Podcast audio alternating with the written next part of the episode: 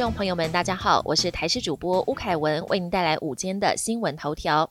辉瑞新冠疫苗百分之九十五有效，庄仁祥回应将跟食药署研商后续流程。辉瑞疫苗最终数据显示，在抵抗新冠病毒方面达到百分之九十五有效率，而且还能预防重症发生。辉瑞计划数日之内就会向美国食品药物管理局递交申请，渴望成为全世界第一支经 EUA 授权上市的新冠疫苗。指挥中心发言人庄仁祥表示，若成功授权，具重大意义。指挥中心将会跟食药署研商后续流程。若真的买到此疫苗，后续进口、冷运及冷藏等。措施的准备也将启动。明星国王企鹅黑马吉北市动物园证实已病逝，未留后代。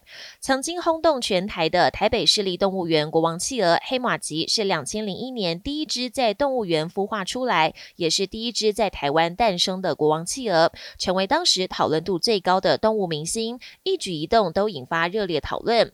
但有粉丝发现，已经许久未见黑马吉，园方证实他因为脚底出现伤口，而且反复发炎。二零一八年十月九日。日因肝肾衰竭死亡，享受十七岁，未有后代。秋冬专案，游泳池、健身房也要戴口罩，引发民众疑惑。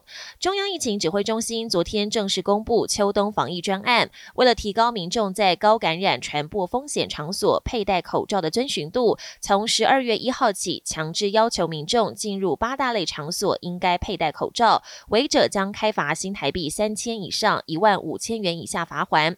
但是，包括室内泳池、健身房、三温暖也都在内，引发民众疑惑：游泳。要怎么戴口罩？指挥中心进一步解释，健身房三温暖没有办法全程戴口罩，可以用人数总量管制，加大设施间距方式做管控。使用中可以不用戴口罩，使用之后再戴上。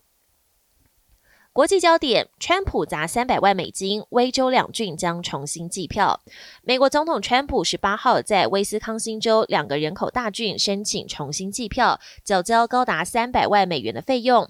川普团队指出，这两个郡被视为民主党的主要票仓，出现严重的选举违规情形，但没有提出确切证据。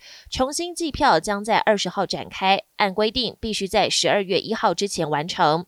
而拜登在威州赢了川普两万多票。票拿下十张选举人票。一般法律专家认为，川普在威州以及其他几州提出的选举诉讼要翻盘几率微乎其微。